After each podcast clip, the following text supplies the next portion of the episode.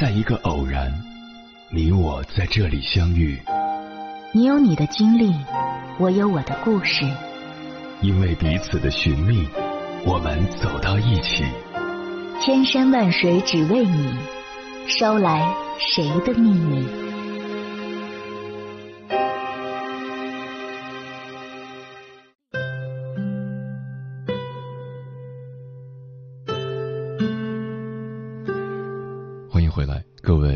行者，这里是正在直播的中国交通广播心灵夜话栏目《千山万水只为你》，深夜不孤单，我是迎波。我要以黑夜为翅膀，带你在电波中自在飞翔。说起亲密关系这四个字，也许很多人都不陌生，但很少有人知道它真正的内涵。真正的亲密是由两个人关系的质量、情感的连结、沟通的深度，以及对彼此的理解和信任来决定的。我们一起分享内心的感受、想法以及所作所为。和这个人在一起，我们的日子才真正过得投入又有规律。相对立的假性亲密关系，则是一种心理防御系统，它驱动着伪装的连结。夫妻双方都陷入了婚姻的歌舞套路，在婚姻中，一方充当表演者，以自我中心为策略，给对方提供照顾；另一方则以被动攻击为运作方式，充当观众，隐秘的照顾表演者。他最大的潜在问题是，双方都经历了孤立和对伴侣隐约的不满。他们在某种程度上都知道，有些重要的东西缺失了。不论是表演者还是观众。他们为了所谓的安全感，宁愿保持这样的假性亲密关系，也不愿向伴侣展现真实的自我。假性亲密关系虽然让人远离了焦虑，却也隔离了人的感受，让人无法享受亲密关系中真正的美好。那么，这种假性亲密关系到底是如何形成的呢？原因可能有三种。一进入婚姻前并不了解自己，很多人在并没有真正了解自己的情况下就走进了婚姻。你问他们为什么恋爱结婚，他们往往一脸茫然。有人说年龄大了，看到身边的同龄人都结婚，自己也稀里糊涂的把婚结了。也有人是因为家里人的催婚或世俗的压力，匆匆走进了婚姻的围城。你要是再问他们希望自己从这段亲密关系中获得什么，他们更是一无所知。他们在婚前更多考虑的是对方的外在条件、性格、人品等。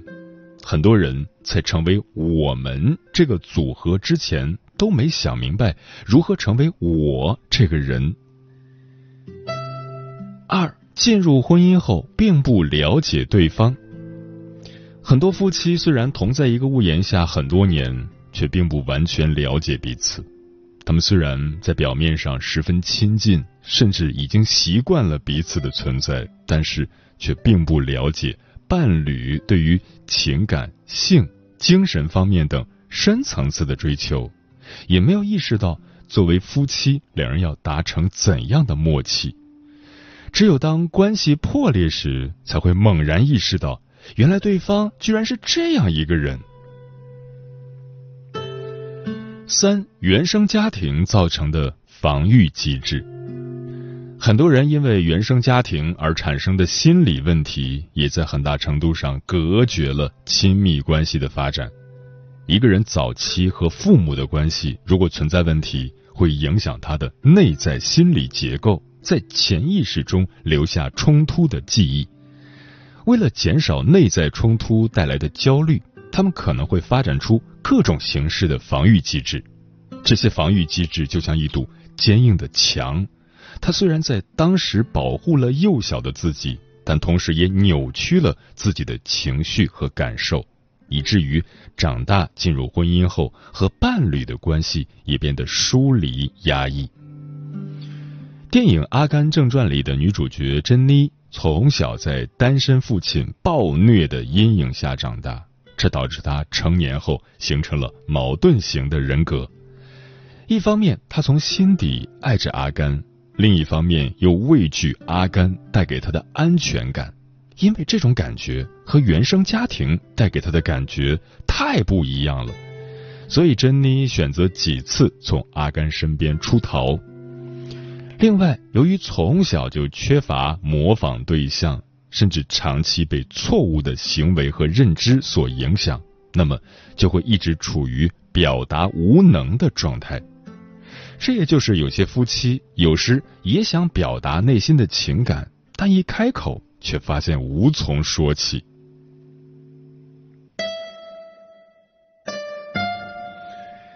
每个人走进婚姻都是抱着执子之手与子偕老的美好愿景来的，可是有些婚姻走着走着，彼此就变得面目模糊、渐行渐远了。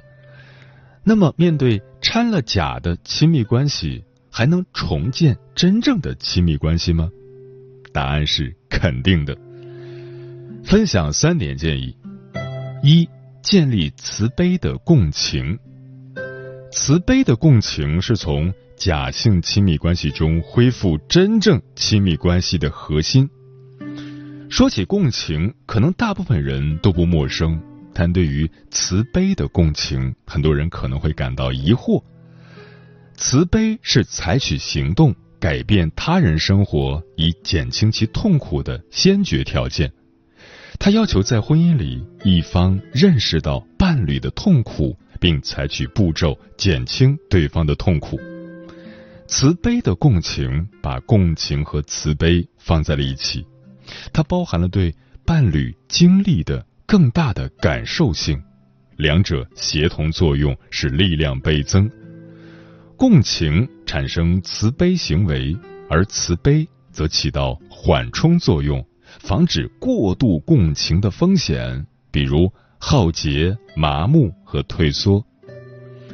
值得强调的是，慈悲的共情是建立在互惠的基础上的。如果只要求一方这么做，会让其不堪重负。二，剖析防御机制。有些女人不能接受伴侣的亲密，觉得和那些虐待她的男人在一起更安全。追溯其童年经历，我们可能会发现，他经常遭受父母的家暴。每被父母伤害一次，他的防御机制就打开一次。时间久了，防御机制就像一堵墙，变得根深蒂固。以至于当真正的亲密关系发生时，他反而觉得不安。所以，要学会看到自己在亲密关系中的防御机制，并努力终结它，试着推翻这堵墙。三，亲密关系要不断成长。很多人在刚进入婚姻时，夫妻二人的亲密关系还是不错的。他们因此乐观的认为，关系确定了，结婚了，两个人就可以一直亲密下去。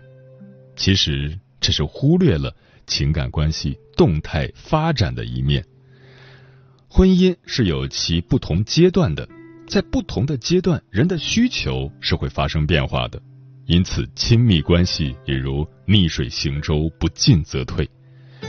亲密关系要获得成长。就要求处在关系中的人要成长。如果有一方在情感、心理上停滞不前，另一方就会明显感觉到脱节，从而失去亲密感。比如，有的男人结婚后心态还是停留在单身时的状态，沉迷于游戏、蹦迪等娱乐活动，不思进取，就会让女人对婚姻失去信心。又比如，有些女人在生完孩子后成为了全职太太，在柴米油盐中渐渐忘记了个人成长，和丈夫在思想和阅历上差距明显，也会让男人感到失望。理想的亲密关系应该是不断成长和成熟的，我们要学会持续的学习和适应。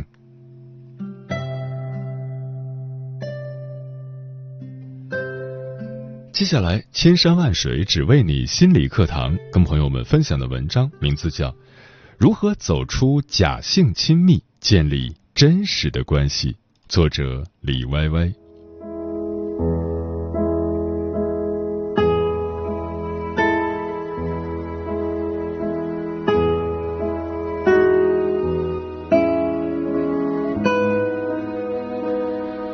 如果我们所有人都在演戏，那世上就再无灵魂伴侣一说，因为我们并没有真正的灵魂。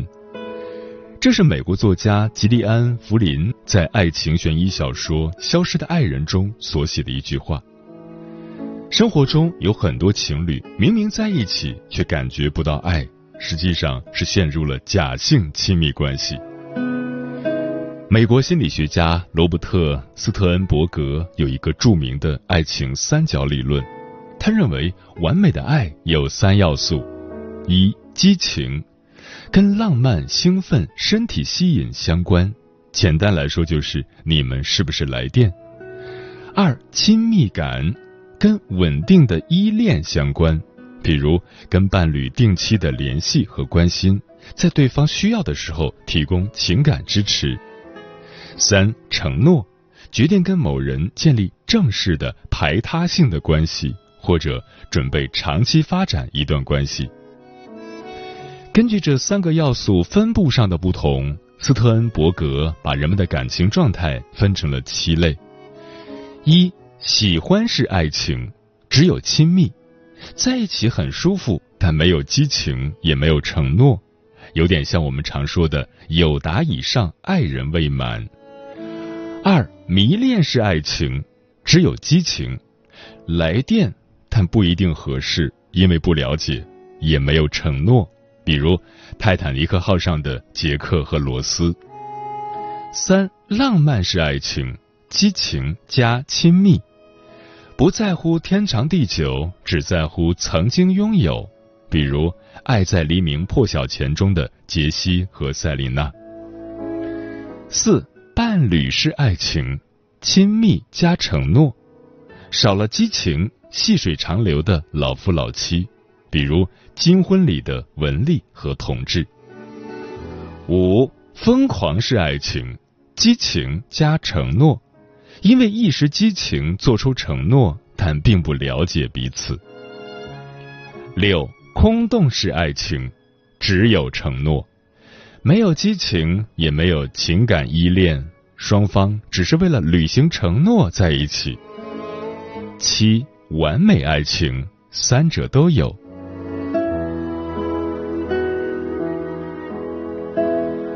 假性亲密》一书的作者伯格指出，假性亲密者往往会经历这七种爱情中的迷恋、疯狂、空洞式爱情阶段。一开始，他们被彼此强烈吸引，继而做出承诺，却没注意到自己喜欢上的是那个理想化的对方。当感情回归现实，彼此真实的一面显露时，双方就会感到幻灭。典型的模式就是一方感到失望、委屈、被骗了，想要让对方回到理想伴侣的角色，而另一方感到被控制。无法满足对方的要求，因为双方都害怕让对方看到真实的自己，也害怕承认关系中真实存在的问题，他们就不能就这些问题进行真正的沟通，也没法真正的解决，只好共同建立一个防御机制，演好这场亲密的戏，以为这样就可以永远不用面对那些他们真正害怕的事情。假性亲密就这么产生了，双方似乎都避免了爱情中的冒险，却因此无法得到关系中最珍贵的那些东西，即真正的沟通和理解，深刻的情感连接。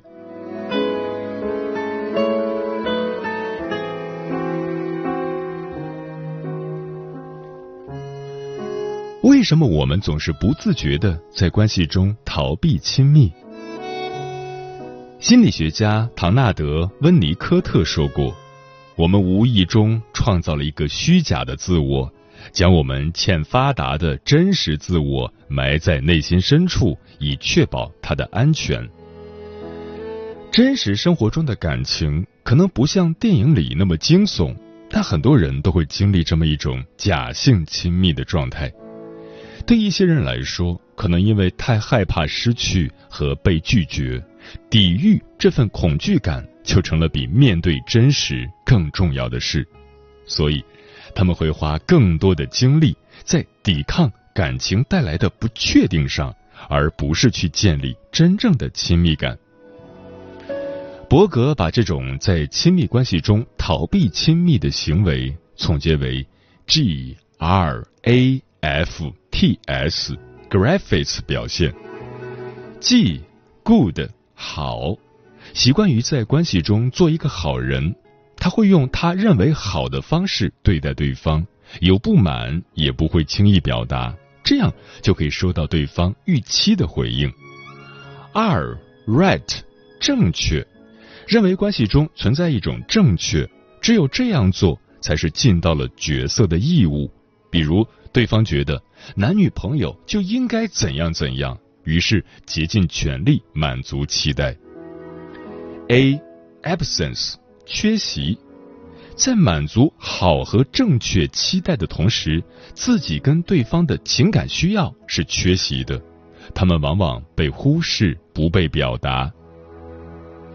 F. Funny 玩笑，总是用开玩笑回避真诚对话的方式推开对方，形成保护自己的防御机制，这样就可以照顾对方的情绪，也避免表达自己的真实想法。T tense 紧张，因为总是要维持这样的好和正确。关系中的人常常处在一种无意识的紧张中，对另一方的情绪非常敏感，却不愿意让对方看到自己的焦虑。S smart 聪明，这里的聪明更多指理智。假性亲密者不太习惯表达情感，取而代之的是高度理性的应对模式，这可能会让一个人在工作中效率很高。但在亲密关系中这么做，也可能让他远离关系。美剧《老友记》里，钱德勒就总喜欢用笑话抵御亲密，但他其实是因为父母失败的婚姻而恐惧亲密。伯格指出，一个人之所以发展出这样的防御机制，跟幼年与父母等亲密家人的互动模式密切相关。习惯假性亲密的人，在幼年时往往是一个需要在情感上照顾父母的人。鲍尔比在研究依恋模式时，曾提出过一个概念：强迫性照顾，只在关系中按照他人需要满足对方的需要，却无法表达自己的需要。这种倾向就是来自童年跟父母的关系。如果一个孩子在表达自己的情感需要时得到了及时的回应，他就会感到安全。但如果父母自己照顾不好自己的情绪，也不能好好表达自己的情绪，当孩子表达自己的情感需要时，得到的回应往往是被忽视、指责，甚至觉得这样的表达是不应该的。但对一个孩子来说，最害怕的事情就是。被父母抛弃，所以他会想办法去维护自己跟父母的关系，这就造成了一种角色互换。本该被照顾的孩子成为了父母的照顾者。父母情绪低落，孩子想办法让父母高兴；父母很焦虑，孩子就要掩饰自己的恐惧。父母的自尊不稳定。孩子就要做点什么，让父母觉得自己有价值。父母回应不了孩子的情感需要，孩子就会压制自己的情感表达。在这个模式中长大的孩子，也可能会把角色扮演的防御机制转移到亲密关系中，表达真实的情感需要，也就成了一件很困难的事。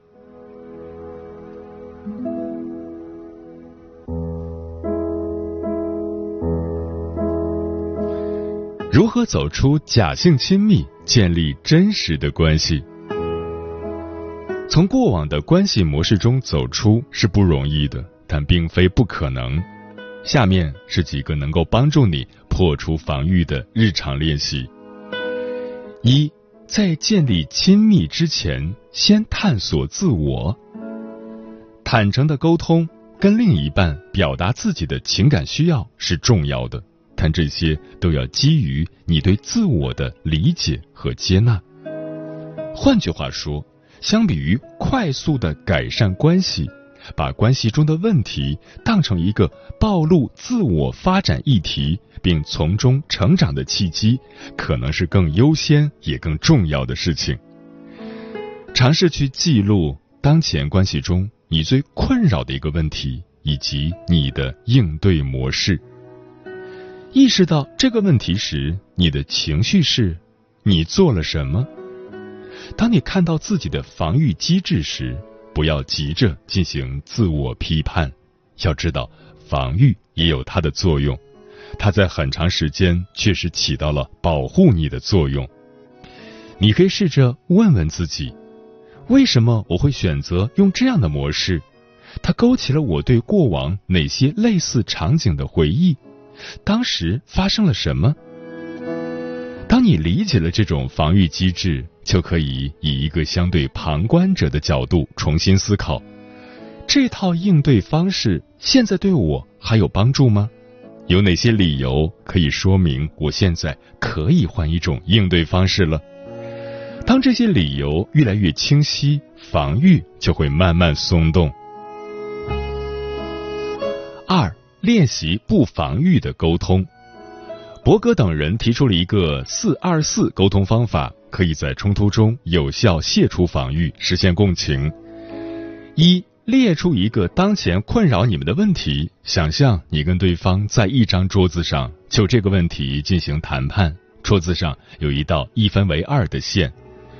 二，承认一个假设，你们双方都对这个问题负有责任，双方都应该承担不小于百分之四十、不大于百分之六十的责任。你们要从这个百分之二十的中间地带开始谈判。三，设置三分钟，由一方先发言，说说自己对这个问题负有的责任是什么。四。在这个过程中，倾听的一方不可以说话打断，更不可以指责对方，给对方贴标签。五，另一方开始三分钟的发言，如果没有说完，依次类推。六，不能用对方自我暴露的内容攻击和操纵对方。七，每个人在进行自我暴露时，都必须能够感到安全。八。继续共享，直到双方对沟通的进展感到满意。九，分享结束后，记录这次沟通带给自己的感觉，比如暴露脆弱的感觉是怎样的？我发现了他哪些我不知道的事。在一次次的练习中，逐渐扩大自我暴露的区域，把表达情绪和情感需要变成一件自然的事情。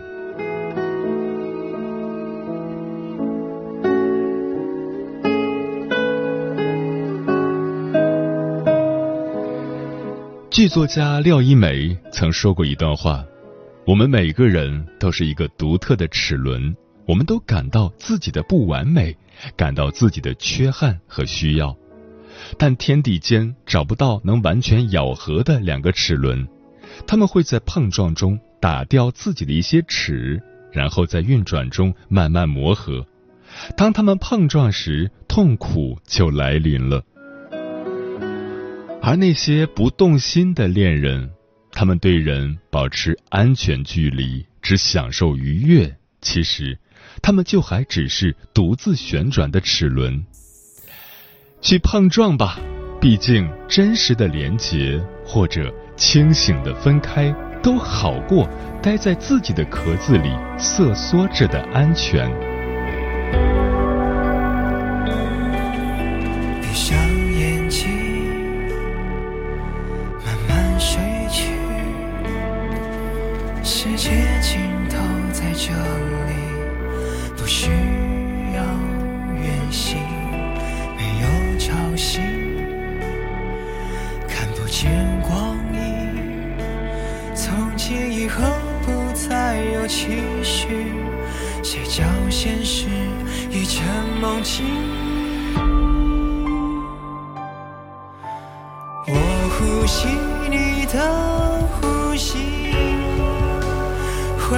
着你回应，就是这种在一起才算一起，有关系也没关系，因为我就是你。当我深爱我自己，路深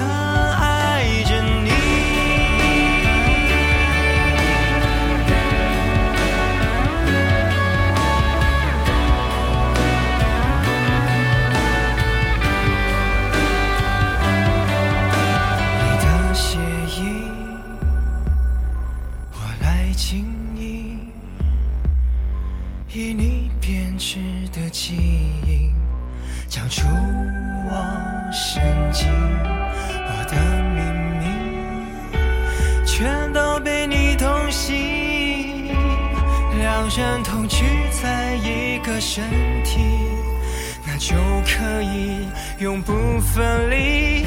我呼吸你的呼吸，回忆着你回应，就是这种在一起才算一起，有关系也没关系，因为我就是你。当我深爱我自己，如深爱着你，